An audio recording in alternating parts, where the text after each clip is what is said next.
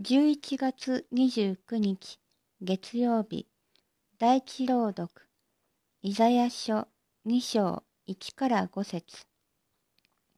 イザヤの予言オモツの子イザヤがユダとエルサレムについて幻に見たこと。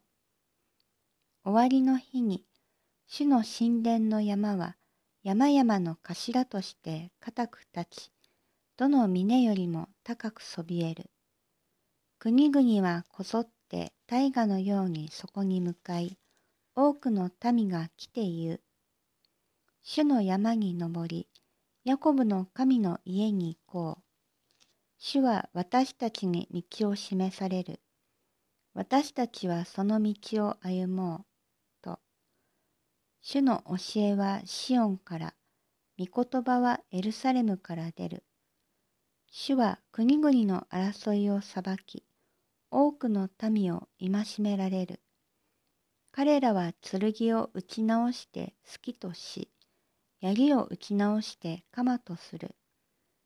国は国に向かって剣を上げず、もはや戦うことを学ばない。